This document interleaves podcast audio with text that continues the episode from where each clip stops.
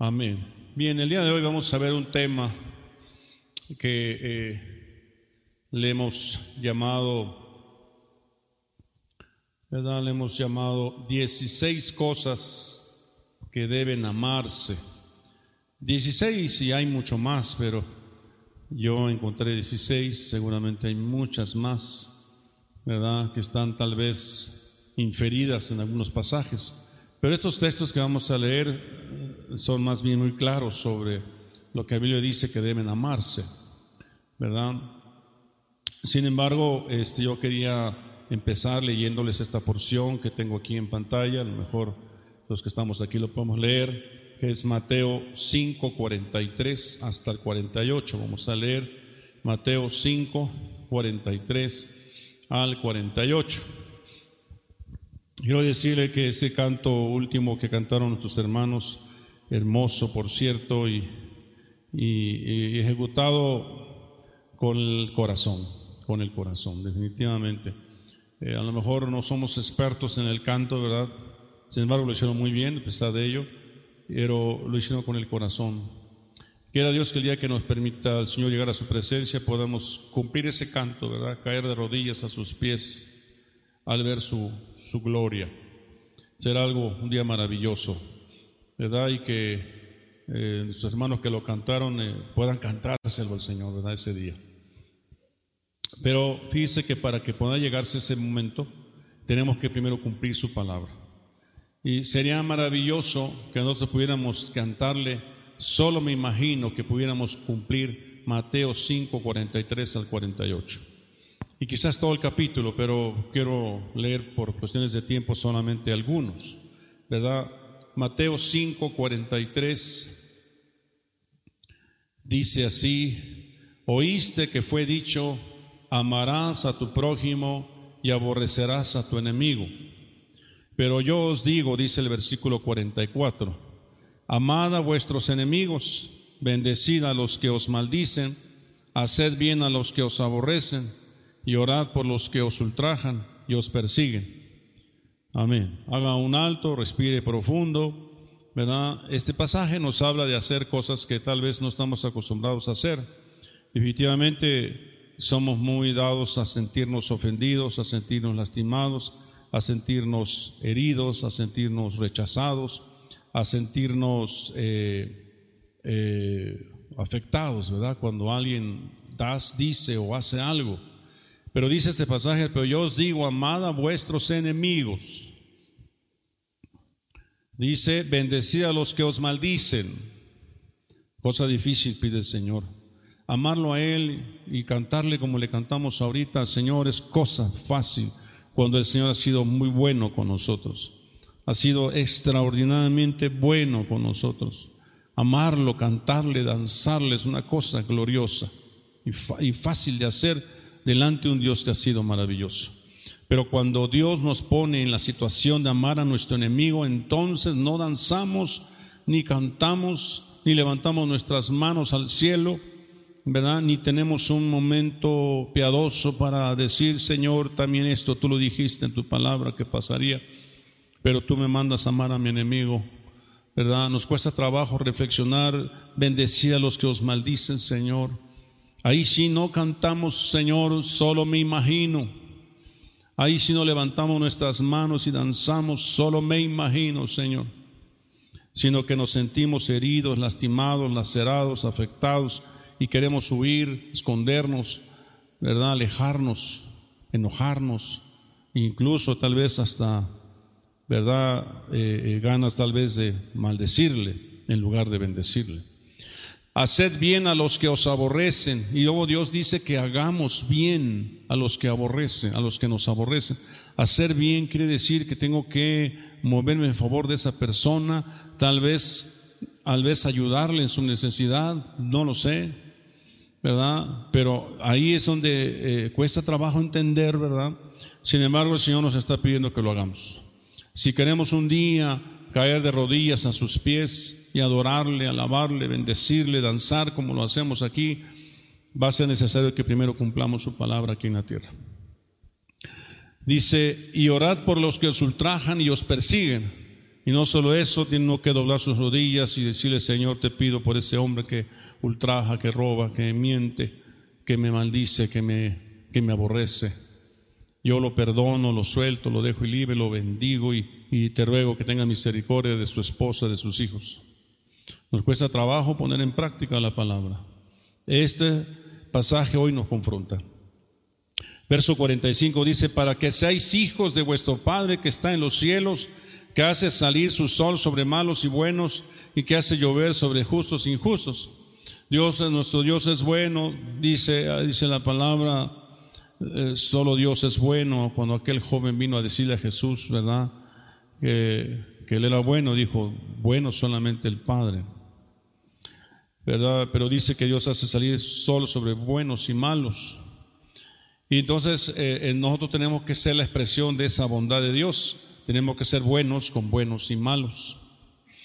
Porque si amáis a los que os aman, ¿qué recompensa tendréis? ¿No hacen también lo mismo los publicanos? Es decir, amar, amar, ¿verdad? A los que te aman es muy fácil. Pero cuando Dios nos pide que amemos a los que eh, no nos aman, ¿verdad? Eso es lo difícil.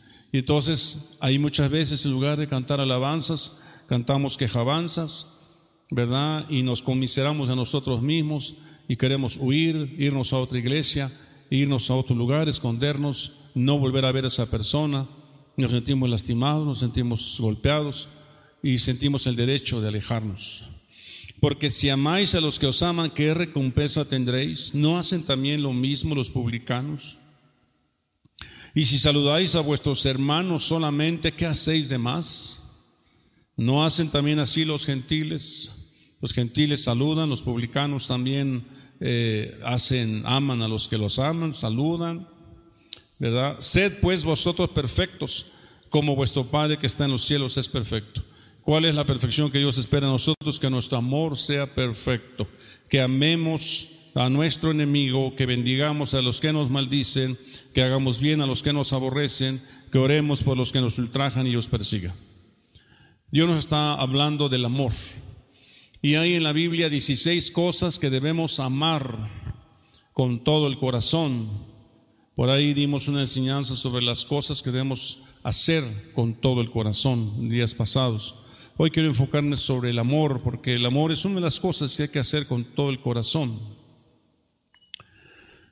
Eh, dice la palabra de Dios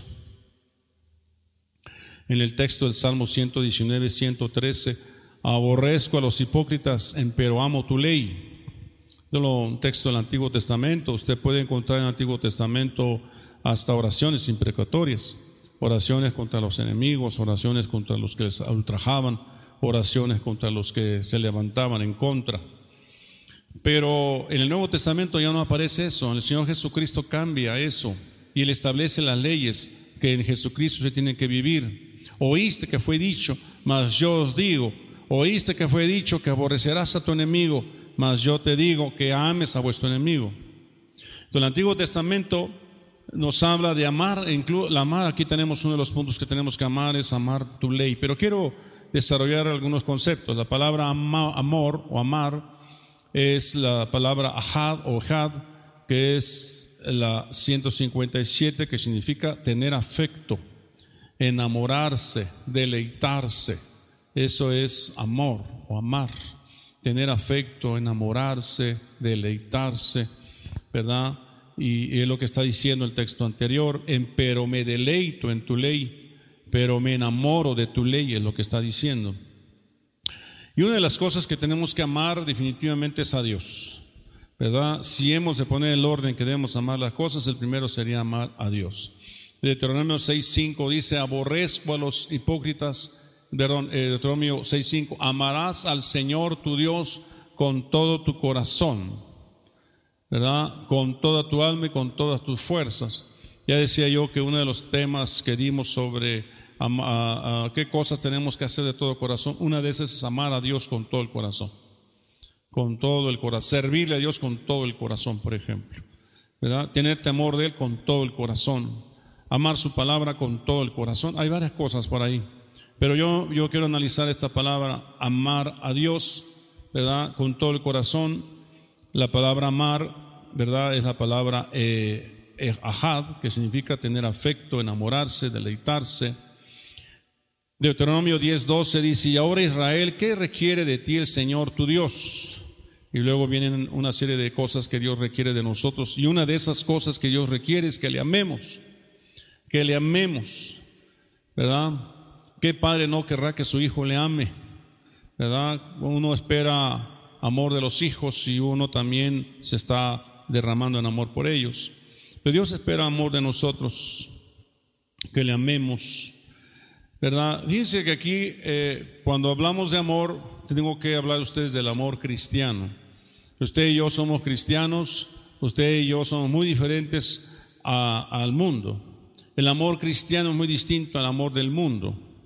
El amor del cristiano es muy distinto. Usted es cristiano, usted tiene que saber que su amor es diferente. El, amor cristiano no alcanza únicamente a nuestros parientes, a nuestros amigos más íntimos y en general a todos los que nos aman. El amor cristiano se extiende hasta el prójimo sea amigo, enemigo y hasta el mundo entero. Ese es el amor cristiano, que va más allá de la persona que, tienes a tu lado, va más allá del pariente cercano. El amor cristiano nos hace amar, ¿verdad?, al prójimo, al que te ama y al que no te ama, a tu enemigo, al que te aborrece, y como decía ese pasaje, al que te ultraja, al que te persigue. Ese es el amor cristiano. Incomprensible y antinatural. Difícilmente puede uno entender ese amor porque el amor del cual yo le estoy hablando es un amor antinatural o innatural. ¿Verdad? Porque si alguien me bofetea y, todavía yo le amo, eso es antinatural o innatural o ilógico o irracional. Pero Dios nos, está llevando a tener un amor que va más allá. ¿Verdad? Vamos a ver, desglosar los cuatro tipos de palabras en hebreo que hay en, que significa amor. El primero es amor eros. El amor eros se asociaba definitivamente con el lado más vulgar del amor, aunque no es vulgar si lo vemos desde otro punto de vista. Tenía que ver mucho más con la pasión que con el amor. Y se refiere a alguien que, que el único que busque sexo. Ese es el amor eros. Pero habrá quien ame eh, eh, en forma ordenada y la, intimidad solamente es la culminación de esa relación. Pero cuando alguien solamente ama el sexo, por el sexo mismo, ese sería el amor más vulgar que hay. Ese es el amor eros. Después tenemos el amor storge. El amor storge está muy vinculado al afecto familiar. Nunca eh, tuvo en sí la amplitud que la concepción del amor cristiano. El amor filial es el amor que tienes tú por tu padre, el amor que tienes por tu hermano, el amor que tienes por tu amigo de la primaria, el amigo de la secundaria. Ese es el amor estorgue, el amor filial. Es más, más un amor familiar que otra cosa. El amor filial es una palabra agradable, pero fundamentalmente denota calidez, intimidad y afecto. Podría usarse adecuadamente tan solo respecto de nuestros allegados más amados y el cristianismo necesita una palabra que incluyera mucho más que eso. Entonces el amor filial es el amor eh, fraternal que podemos sentir unos por otros. ¿Verdad? Quizá e incluso el enamorarte de otra persona, no haces nada por enamorarte de otra persona, es algo que surge de tu amor filial. Enamoras de otra persona es, es no haces ningún esfuerzo por amar a esa persona, simplemente sientes atracción, eh, emocional por esa persona. No estás haciendo nada por ella. Ese sigue siendo un amor filial, ¿verdad? O un amor filia. Pero cuando hablamos, ¿verdad? Una palabra que implica el amor al cual se refiere el pasaje de Mateo 5, 43, que leíamos hace un momento, es el amor ágape. El amor ágape es el pensamiento cristiano, se fijó en este tipo de amor porque era la única palabra capaz de abarcar el contenido necesario, porque ágape demanda el concurso del hombre como un todo, sobre todo su voluntad. Quiere decir que el, amor ágape, tú decides amar, tú decides, tomas una decisión, involucra tu mente, involucra tus emociones, involucra tus decisiones, involucra todo tu ser, tu esfuerzo, tu dinero, todo. el todo del hombre. Tú, decides amar a una persona, tú decides amar a tu enemigo, tú decides amar a los que te maldicen, tú decides amar a los que te aborrecen, tú decides amar a los que te ultrajan y te persiguen. Tú lo decides, ese es amor haga porque va más allá. Porque ¿qué hay de extraordinario si amáis a los que te aman? ¿Qué recompensa tendréis? ¿No hacen también lo mismo los publicanos? Y si saludáis a vuestros hermanos solamente, ¿qué hacéis de más? ¿No hacen también así los gentiles? Sé pues vosotros perfectos como vuestro Padre que está en los cielos es perfecto. Él habla de amar, de ir más allá de tu voluntad, más allá de tus emociones, más allá de un amor filial, un amor estorgue. Amén. Entonces, cuando estoy hablando aquí de las 16 eh, formas en que tienes que amar o cosas que tienes que amar, está, eh, está inmersa esta palabra ágape, aunque en algunos casos está la palabra filos. Espero que partiendo de esta introducción, de esta explicación, vayamos a los siguientes textos. Por ejemplo, Mateo 22, 37 dice, bien le dijo, amarás al Señor tu Dios. Lo primero que tenemos que hacer es amar al Señor tu Dios. ¿Con qué amor? Con amor ágape. Ahí la palabra que se usa es la palabra agapao, que es amar, ¿verdad? En el sentido social o moral, dice la traducción, es decir, tú decides amar a Dios. Pero vuelvo a repetirte, no es, no es difícil amar a Dios, porque Dios te da todo, te da, te da el alimento, te da el vestido, te da el calzado, te da el trabajo, y le pides buenas calificaciones, Dios también te da las buenas calificaciones. Le pides que te permita entrar a una empresa o que te permita entrar a una carrera, una, a tu primera elección de tu escuela. El Señor muchas veces lo ha hecho.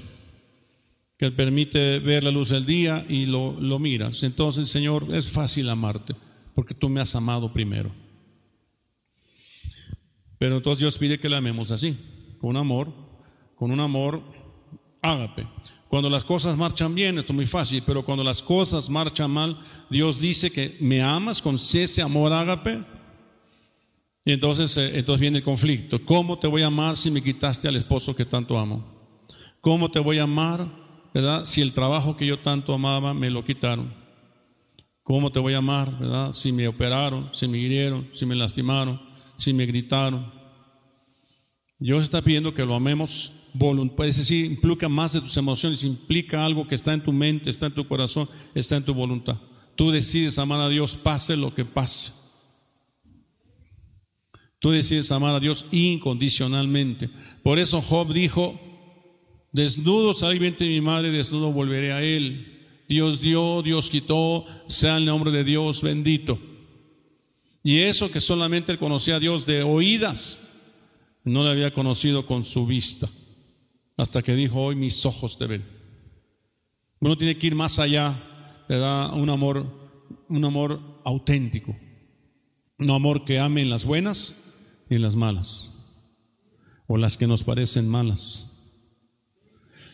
Número dos, al prójimo como a sí mismo. Mateo 22, 39 dice, y el segundo es semejante a este, amarás a tu prójimo como a ti mismo. Y fíjense que para amar al prójimo se necesita agapao. La palabra que ahí dice amar a tu prójimo es agapao. Quiere decir un amor que tú decides amar, un amor voluntario. Amar a tu prójimo. Tú decides amar, ¿verdad? Eh, a una persona desconocida. Tú decides darle una limosna. Tú decides eh, darle un abrazo, darle un saludo sin que lo que conozca. Es ir más allá. Tú decides. Es que no siento amor, me cayó mal esa persona. Ese, es una, ese no es amor. Es que como, que sentí mala vibra. No. Yo oro por esa persona, oro por el que me trabaja, oro por el que habla mal de mí, oro por el que me critica. Lo bendigo. Oro por el que me engañó. Oro y lo bendigo. Número 3, al extranjero. Deuteronomio 10, 19. Mostrad pues amor al extranjero, porque vosotros fuisteis extranjeros en la tierra de Egipto. A veces es difícil amar a un extranjero. Hay extranjeros, ¿verdad? Eh, eh, que tú los ves y pudieran infundirte temor, miedo, desconfianza, ¿verdad? Pero dice la Biblia que ames a tú al extranjero, por solo hecho de ser extranjero. Claro que uno debe de amar pues con inteligencia, con sabiduría también. Amar, fíjense que dice que amemos la salvación. Y a veces descuidamos la salvación, ¿verdad? En un ratito dice que, dice que no sea que nos deslicemos, que vemos una salvación. ¿Cómo hemos de descuidar una salvación tan grande? Dios, su propio Hijo en la cruz de Calvario para salvarnos. Regocíjense y alegrense ti todos los que te buscan, que digan continuamente engrandecido sea el Señor los que aman tu salvación. Ame su salvación con ágape, con voluntariamente, con todo su corazón, con toda su mente. Cuando ese pasaje dice, amarás al Señor tu Dios con toda tu alma, con todas tus fuerzas, con toda tu mente, se refiere a ese, a un amor ágape, un amor que incluye la mente, incluye la voluntad, incluye el corazón, las emociones. Salmo 74, regocíjese y alegrense ti todos los que te buscan, que digan continuamente agradecido sea Dios los que aman tu salvación. Número 5, el nombre de Dios, Salmo 69, 36, y la descendencia de sus siervos la heredará, y los que aman su nombre morarán en ella. Amemos el nombre de Dios, amemos el nombre de Dios. El nombre de Dios es bendito. Amemos. Dice, no tomarás el nombre de Dios en vano. El tomar el nombre de Dios en vano sería no amar su nombre. El nombre de Dios es Jehová Rafa, Jehová, Jehová eh, eh, shalom. Cada una de esas cosas tiene un significado para mi vida y respeta uno su nombre. Vuélvete a mí, teneme, tenme en piedad como acostumbras con los que aman tu nombre. Amar su nombre es amar su esencia. Amar la palabra de Dios, aborrezco a los hipócritas, pero amo, pero amo tu ley amarla, respetarla, como dice el Salmo 119, por tanto, amo tus mandamientos más que el oro, sí, más que el oro fino. Amar la palabra más que cualquier cosa, leerla, estudiarla, meditarla, oírla, memorizarla, amar su palabra. Amén.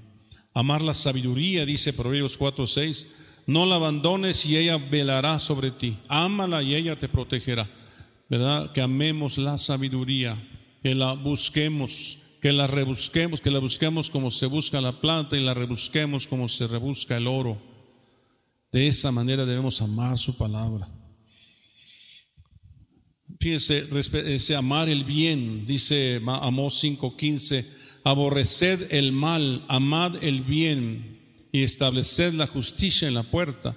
Tal vez el Señor Dios de los ejércitos sea misericordioso con, con el remanente de José. Amemos el bien.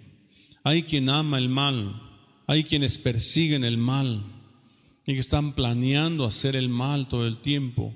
Pero nosotros los cristianos tenemos que amar el bien, amar a ser buenos, amar las buenas obras. Y encontré una cita que es Filipenses 4.8 que dice, por lo demás, hermanos, todo lo que es verdadero, todo lo honesto, todo lo justo, todo lo puro, todo lo amable, todo lo que es de buen nombre, si hay virtud alguna, si algo digno de alabanza en esto, pensad. Si quisiéramos una definición del bien sería esta. Todo lo que es verdadero, todo lo honesto. Lo honesto es, es recto, es bueno. Todo lo que es justo, lo justo hay que seguirlo. Lo que es puro, ¿verdad? lo que es amable, lo que es de buen nombre. Eso es lo que tenemos que amar. Dice, aborrecer el mal y amar el bien. Número nueve, amar la misericordia. Amar en el sentido de decidir la misericordia. Uno puede amar la misericordia porque otros tuvieron misericordia de mí, pero pudiera ser que el Señor nos lleve a amar a alguien que no ha hecho nada por mí. Entonces amo la misericordia. Amar darle, ser bondadosos con otras personas. Dice, Él te ha declarado, oh hombre, lo que es bueno. ¿Y qué es lo que demanda el Señor de ti? Sino solo practicar la justicia, amar misericordia y andar humildemente con tu Dios. Él ama la misericordia. Él quiere que tú ames la misericordia. Y de aprender qué significa misericordia. ¿Se acuerdan? Dice que un hombre un sacerdote pasó de largo cuando vio un hombre herido. Luego un levita dice que pasó por ahí, vio al hombre y se siguió de largo. Pero luego pasó un samaritano, un extranjero, uno que no era judío, y dice que pasó, se acercó más y tuvo de él compasión, vendó sus heridas, puso eh, vino, puso aceite sobre sus heridas, lo subió a su cabalgadura, lo llevó al mesonero, lo encargó, pagó dos días de, salario, prometió regresar y, y pagar lo que hiciera falta. Entonces, que eso significa misericordia. Amar misericordia implicaría ir más allá de donde estamos acostumbrados a ir. Amén. Gloria a Dios. La palabra misericordia es la palabra Geset, que significa bondad, significa piedad, belleza, gracia, piadoso. Misericordia es, es piedad, misericordia es bondad. Piensa dos veces cuando alguien te pide un apoyo, una ayuda de misericordia, de bondad. A veces no la pide, la infiere, te das cuenta que necesita. Entonces tú te mueves a misericordia, te acercas, necesita algo, ¿en qué le puedo servir? Nada, joven, estoy bien. Permítame, veo que tiene su, su esta necesidad, este problema, permítame ayudarle. Entonces te acercas y amas la misericordia. Amas la verdad, Zacarías 8:19. Así dice el Señor de los ejércitos, el ayuno del cuarto mes, el ayuno del quinto, el ayuno del séptimo y el ayuno del décimo se convertirán para la casa de Judá en gozo, alegría y fiesta alegres. Amad pues la verdad y la paz Dios está prometiendo que las, los, ayunos son aflicciones impuestas por, por situaciones difíciles, cuarto mes, quinto mes, séptimo mes, décimo mes. Si usted investiga en la, en la Biblia qué representó para el pueblo judío esos meses, eran tiempos de aflicciones, tiempos donde el pueblo judío fue, fue invadido por los babilónicos, tiempos donde hubo eh, luchas muy, muy tremendas en el pueblo judío. Pero dice todo eso se va a convertir en alegría, en gozo, en fiesta. Por eso, amad pues la verdad y la paz. Es decir, que tú sigas la paz. A pesar de las situaciones difíciles que puedas encontrar en tu, en tu circunstancia, en la iglesia, en tu trabajo, en la escuela, donde te encuentres. Aún en medio de esta contingencia que nos invita a alejarnos del amor, que ya no, que, que te escondas y que cada quien se arregle como pueda, porque está provocando pues mucha, mucha, mucho temor, ¿verdad? Al contagio, mucho temor, y en lugar de ayudarnos, nos alejamos, ¿verdad? Entonces amemos la verdad, amemos la palabra verdad quiere decir fidelidad, quiere decir estabilidad. Amemos la fidelidad, amemos la verdad. Amemos la paz, que es el mismo texto. Dice que amemos la verdad y la paz. Y encontré este texto sobre la paz que dice, seguid la paz con todos y la santidad, sin la cual nadie verá al Señor. Si tú no amas la paz, y lo que amas es la violencia, lo que amas es el pleito, lo que amas es, es eh, la gritería, no vas a ver al Señor. No vas a ver al Señor. Nadie verá al Señor, dice. Sigamos la paz. Número 12, amemos a los enemigos. Ya lo habíamos leído hace rato, ¿no? Dios, yo os digo, amad a vuestros enemigos. ¿Verdad? Piense en un enemigo. Piense en el enemigo que usted quiera.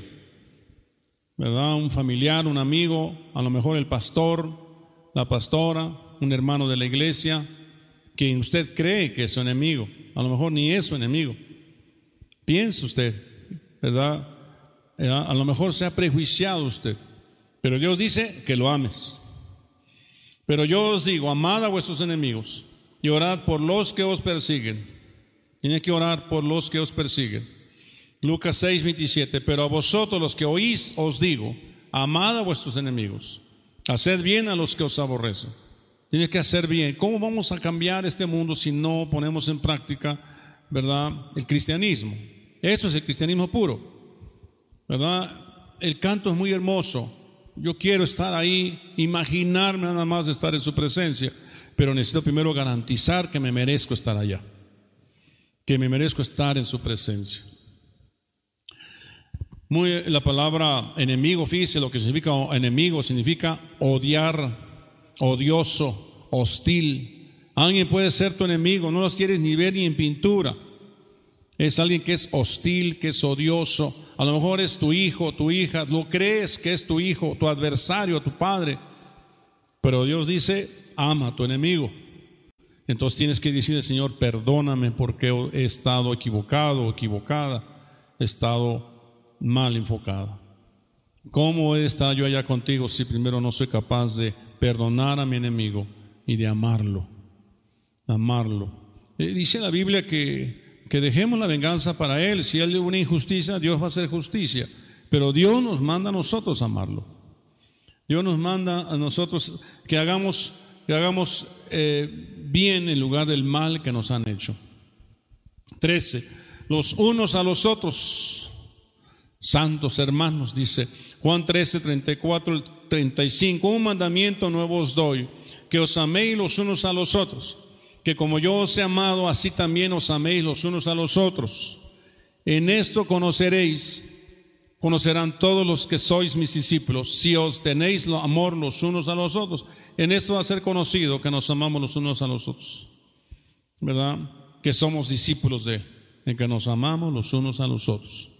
Tenemos que romper con esas, esas divisiones familiares, esas divisiones eh, intraiglesia, ¿verdad?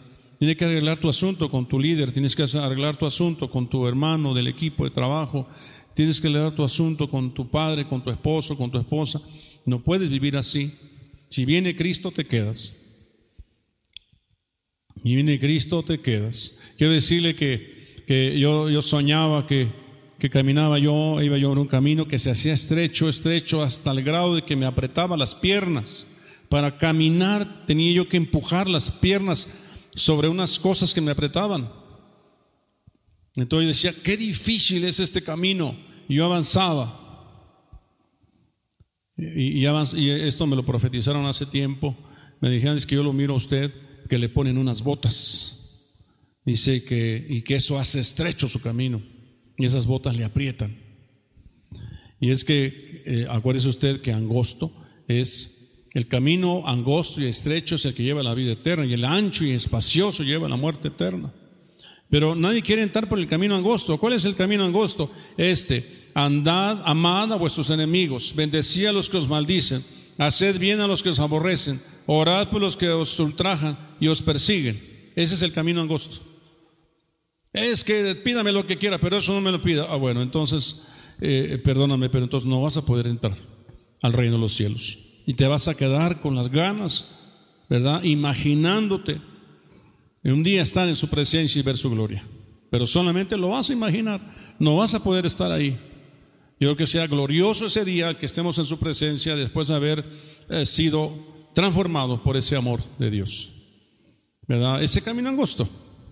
Ya qué difícil es caminar. Y quiero decirle que la barda no era muy alta, era baja y decía, a ver a qué hora me caigo, para la derecha o la izquierda, porque veía un camino angosto.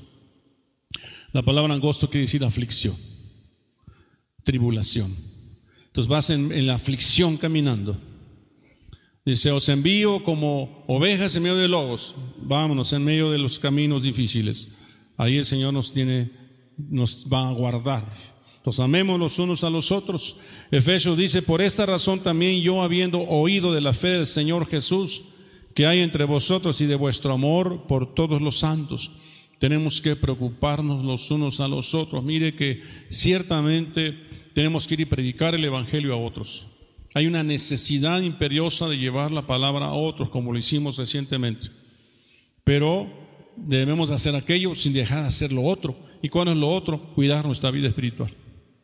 Cuidar nuestra vida espiritual, hacer, trabajar en nuestro perfeccionamiento, en nuestra santificación, nuestra consagración matrimonial, personal, eh, familiar, ¿verdad? En todos los aspectos, en el trabajo, como iglesia, como ministros, como líderes.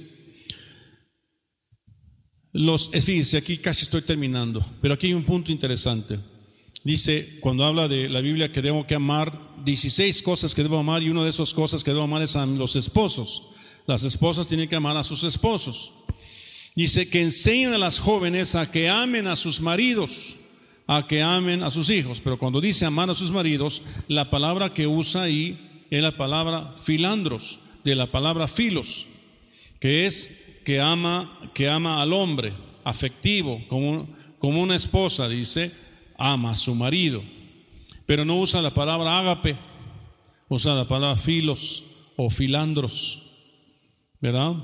Entonces aquí sí que le tenga afecto, que le tenga eh, eh, eh, amor familiar, amor conyugal. Pero mire cuando, cuando dice, amen a las esposas, dice, maridos, amad a vuestras mujeres, así como Cristo amó a la iglesia y se dio a sí mismo por ella. Entonces fíjese, tanto en Efesios como en Colosenses, la palabra que usa es agapao. Es decir, el amor que el hombre tiene que tener por la mujer es un amor incondicional. Tiene que ser un amor que, donde yo el hombre decide voluntariamente amar a su mujer, ¿verdad? A pesar de, de cualquier cosa que pudiera encontrar en su mujer. No así a la mujer, la mujer le pide amar a su marido con amor filandros, pero al hombre le dice ama a tu mujer con amor agapao, amor incondicional. Y requiere involucrar tu mente, tu, tu voluntad necesitas ser cristiano, pues, para, para acabarla, para poder amar a tu mujer. O sea, jóvenes no se casen con hombres que no sean cristianos, porque les va a costar trabajo amarles con ese amor. Van a tener a lo mejor eros, van a tener también estorgue, van a tener filos, pero es difícil que puedan tener amor ágape, porque el amor ágape es, es sobrenatural, es innatural. ¿Me? Un hombre, un hombre natural no entiende las cosas del espíritu. ¿Por qué vas a la iglesia, mujer? Porque voy a buscar a Dios, deberías venir conmigo. A mí no me vengas con eso. No entiende. Está siguiendo. Un hombre, un hombre natural difícilmente puede amar a su mujer con amor incondicional, aunque Dios esconde este tipo de amor a veces en hombres, en hombres, dice la Biblia, tengo siete mil almas que no han doblado sus rodillas a Baal, porque Elías decía, solo he quedado yo. Dios tiene hombres. Pudiera ser que algún hombre allá en el mundo, ¿verdad?, conoce a Dios a su manera. Pero sí, sí es un volado, ¿verdad?, que tú te enamores de un hombre del mundo, porque es muy difícil que encuentres un, un hombre que ame a Dios y que entonces con ese amor te pueda amar a ti. De tal manera que el amor ágape es espiritual. Es espiritual, no hay otra cosa más que eh, la mejor definición es que es espiritual, porque el amor ágape es Tienes que involucrar tu mente, tu, corazón, tu voluntad, tus emociones, todo tu ser. Una decides, amar a tu enemigo, decides amar al que te maldice, decides amar al que te aborrece, decides amar al que te ultraja, decides amar al que te persigue.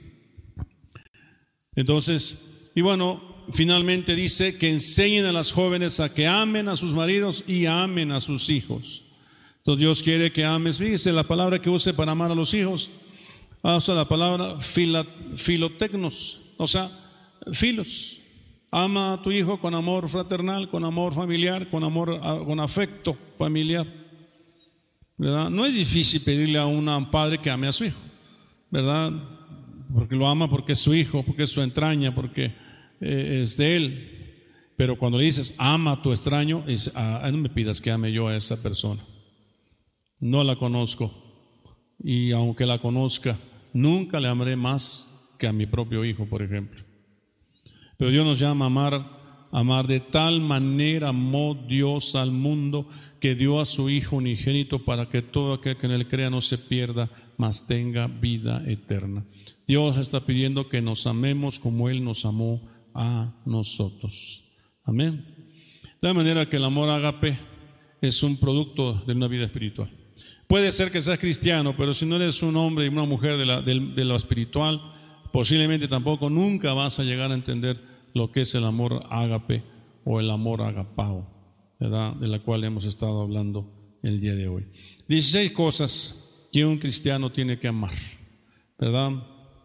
Cosa imposible para un hombre natural, pero cosa posible para un hombre que conoce a Dios. Amar a los hijos, amar a las esposas, amar a los esposos, los unos a los otros, amar a los enemigos, amar la paz, amar la verdad, amar la misericordia, amar el bien, amar la sabiduría, amar la palabra de Dios, amar el nombre de Dios, amar la salvación, amar al extranjero, amar al prójimo como a ti mismo y amar a Dios.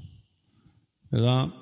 Eh, esto es, esto es eh, alguna de las cosas que Dios pide que amemos. Y ese es el orden de prioridades tal vez que debemos de tener a ello. Amén. Entonces, yo creo que Dios en esta, en esta mañana, en esta tarde, Dios nos, nos eh, desafía, nos desafía. Todo en Dios es un desafío porque nos está llamando a ir más allá y esto requiere morir a algo, morir a nuestra manera de amar y tomar una nueva manera de vivir en Cristo, en novedad de vida. Así que eh, pues les dejo esta enseñanza, les dejo esta instrucción de parte de Dios y que pueda usted y yo ponerla en práctica. Que Dios ponga a nosotros el querer como el hacer, su buena voluntad. Amén. Vamos a orar, tenemos Santa Cena, vamos a celebrarla con corazón humillado ante su presencia, con un corazón arrepentido, con un corazón disponible, dispuesto, ¿verdad?, a hacer su perfecta voluntad. Vamos a orar para que yo deje lugar aquí a nuestro hermano Job. Amado Señor, te damos gracias, Padre. Gracias, Señor, por esta palabra que nos has dado. Gracias, Señor, por esta enseñanza que nos has dado, Señor, en el nombre de Jesús. Padre, esta palabra nos quiere, quiere decir que tratemos a los hombres con amor, con el mismo amor con que tú nos has amado a nosotros y con el mismo trato que tú nos has dado, Señor. Padre, en el nombre de Jesús, Padre, estamos dispuestos a hacerlo, Señor, pero luchamos con una naturaleza, Padre, con una memoria equivocada, con una costumbre equivocada, Señor. Pero hoy venimos a eso, Padre, a morir al viejo hombre, a morir nuestras viejas prácticas, nuestra vieja manera de vivir. Padre, estamos dispuestos, Señor, a dejarlo todo, Padre, por ti. Señor, un día estaremos cara a cara, si tú lo permites, y podremos ver tu gloria, ver tu rostro y venir, Señor oh Dios, subiendo, como dice tu palabra, Señor, ¿quién es esta que sube del desierto sahumada de mirra de incienso? Esta es la mirra y este es el incienso, nuestras oraciones y las cosas a las cuales venimos muriendo, Señor, Padre, que nos habilita, nos capacita, Padre, para poder un día estar en tu presencia, Señor. Padre, en el nombre de Jesús, hoy decidimos pedirte perdón por la forma en que hemos amado, perdón si nos hemos resentido contra nuestros enemigos o contra lo que hemos creído que es nuestro enemigo. Padre, perdonamos hoy a nuestro esposo por lo que nos haya hecho consciente o inconscientemente, lo perdonamos, lo soltamos, lo dejamos libre y lo bendecimos. Hoy perdonamos a nuestra esposa por aquellas cosas que nos haya hecho consciente o inconscientemente, la perdonamos, la soltamos, la dejamos libre, la bendecimos. Hoy perdonamos a nuestro Padre o nuestra Madre por lo que nos haya hecho, consciente o inconscientemente, los perdonamos, los soltamos, los dejamos libre, los bendecimos. Hoy perdonamos a nuestro prójimo, hoy perdonamos a, a nuestro hermano aquí en la congregación, hoy perdonamos a nuestro pastor, hoy perdonamos a nuestro líder, por todo lo que nos haya hecho consciente o inconscientemente, lo perdonamos, lo soltamos, lo dejamos libre, lo bendecimos. Aleluya, Señor. De todo corazón, Padre. De todo corazón. Hoy los perdonamos. Y hoy nos perdonamos a nosotros mismos en aquellas cosas que nos hemos culpado. Nos perdonamos en el nombre de Jesús, porque tu palabra dice, amarás a tu prójimo como a ti mismo. Nos perdonamos y nos bendecimos. Padre, en el nombre de Jesús, hoy venimos ante tu altar, Señor. Hoy venimos a la mesa, Señor. Hoy venimos para celebrar esta cena tuya, esa que instituiste, Señor. Esa que, Señor, tú pediste que la celebrásemos todos los días hasta que tú vengas todas las veces que la bebieres en memoria de ti, Señor. Y hoy, Padre, que hemos recordado tu palabra, Señor, hoy te pedimos que nos perdones. Perdona por todos esos sentimientos de odio, de enojo, de pleito, de contienda, esas justificaciones, esas, Señor, quejas. Padre, quizá nos hemos pasado culpando a los demás, perdona. Hoy nos doy cuenta que soy yo y hoy yo decido perdonar. Perdónanos a cada uno de nosotros, Padre, que hemos tomado caminos equivocados, hemos hecho cosas equivocadas, hemos, hemos ofendido, no te hemos agradado, perdónanos. Pero hoy, hoy hemos comprendido. De oídas te había oído, hoy mis ojos te ven, Señor. Hoy nos volvemos a ti con todo nuestro corazón, Padre. Hoy nos volvemos a ti con todo nuestro corazón en el nombre de Jesús. Padre, te rogamos, Señor, que nos permitas amar como tú amas. Permítenos amar a nuestro esposo. Permítenos amar a nuestra esposa con amor ágape. Permítenos amar a nuestro prójimo. Permítenos amar tu palabra, amar el bien, amar la misericordia, amar la verdad, amar la paz, amar a mi enemigo. Permítenos amar a nuestros hijos, permítenos amar a nuestros padres. Permítenos poner en práctica tu palabra, Señor. Hoy, oh Dios, el clamor. Hoy, el Dios, el clamor que hacemos en esta hora. Bendito sea tu nombre. Perdónanos si hemos modelado mal el amor si hemos modelado mal el amor, Señor. Llénanos, satúranos de amor ágape, Padre, del amor tuyo, el incondicional amor tuyo, Señor. Hoy el clamor. Queremos adorarte con este canto. Solo tú eres digno de adoración. Solo tú eres digno, mi Dios. Quieras tú, Padre, que un día estemos en tu presencia. Ahí adorándote, mi Dios. Ahí bendiciendo tu nombre.